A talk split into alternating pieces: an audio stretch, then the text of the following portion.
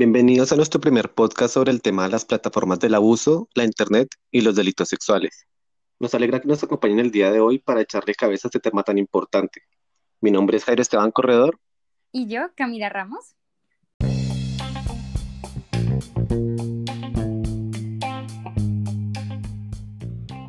Entonces, bueno, en este primer podcast hablaremos sobre los diferentes tipos de violencia sexual en Internet. La violencia sexual en Internet es una problemática reciente debido a todas las dinámicas que han cambiado en la era digital y la Internet en el último tiempo. Los delitos sexuales informáticos son aquellos que vulneran la sexualidad de un individuo a través de, de Internet con la utilización de un dispositivo electrónico por medio de una red social, de una plataforma digital o de otro medio de comunicación y tienen como objetivo dañar el honor, la intimidad la libertad y la integridad sexual del sujeto pasivo. Sin embargo, no todo tipo de violencia sexual en Internet es considerada delito. En este podcast nos centraremos en tres tipos de violencia sexual que se han presentado últimamente y de las que tenemos que cuidarnos. Así es, Jairo. En este podcast abordaremos algunas de las formas de violencia y sexual que sufren las mujeres, niñas y niños al exponerse en la Internet. Aproximadamente podemos hablar de nueve formas de violencia, sin embargo, haremos énfasis en el sexting sin consentimiento. En primer lugar, vamos a hablar del sexting, como les veníamos diciendo, el cual es un fenómeno que se presenta principalmente en jóvenes entre los 12 y los 20 años de edad a través de aplicaciones de mensajería instantánea como WhatsApp o Snapchat. Eh, el sexting es peligroso en un contexto en donde los delitos cibernéticos todavía no están bien tipificados, como es el caso de México. En Colombia, afortunadamente, eh, ya es considerado un delito. Sin embargo, algunas redes sociales como Facebook y Twitter ya implementan algoritmos que reconocen las imágenes de desnudos y las bloquean para evitar su propagación. Claro, pues los riesgos de exponer imágenes íntimas en este tipo de aplicaciones son variados, pero el más frecuente es el reenvío a terceros. Según un estudio de la Universidad de Calgary en Canadá, uno de cada ocho jóvenes ha enviado un mensaje con contenido sexual sin consentimiento. Para la doctora Robles Mendoza, doctora de la UNAM, el hecho de intercambiar fotos de forma voluntaria no representa un hecho delictivo, por lo que no hay una condición de víctima y victimario. Es por esto que el sexting no representa algo negativo en sí. El problema radica en el mal uso de las que las personas dan al contenido que recibieron en un acuerdo implícito de confianza mutua.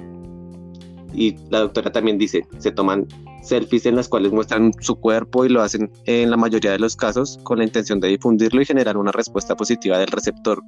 Este hecho no lo ven como una con una connotación agresiva, sino como una vía de socialización. Eh, eh, explica también la doctora, pues que es miembro de, del Sistema Nacional de Investigadores. Claro, justamente es todo muy relacionado con la pornovenganza, que es la publicación de videos, imágenes y grabaciones de tipo sexual sin el consentimiento de la persona que se identifica en el contenido.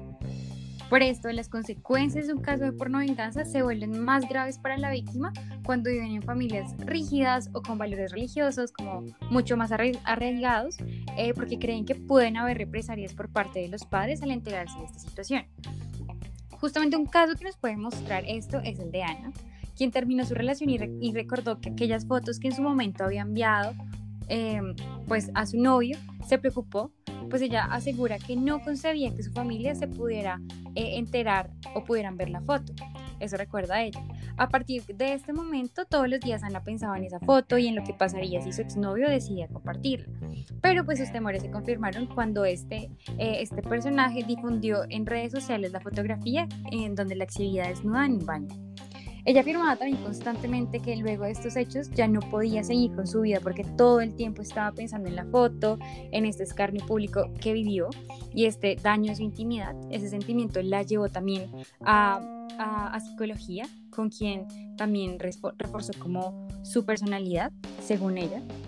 Eh, y pues también comentó que, que tuvo un gran y largo proceso en, en en justamente psicología y pues estas situaciones se le salieron de las manos, se le salieron del control y pues la historia íntima se volvió como de dominio público, esto que le compartió a esta persona, para esa persona únicamente se convirtió en dominio público y pues bueno, esto terminó dañando como su intimidad y pues para en esta situación como la que vivió hace que el autoconcepto también decaiga mucho, ella lo firma así, lo que desencadena también problemas psicológicos y de autoestima.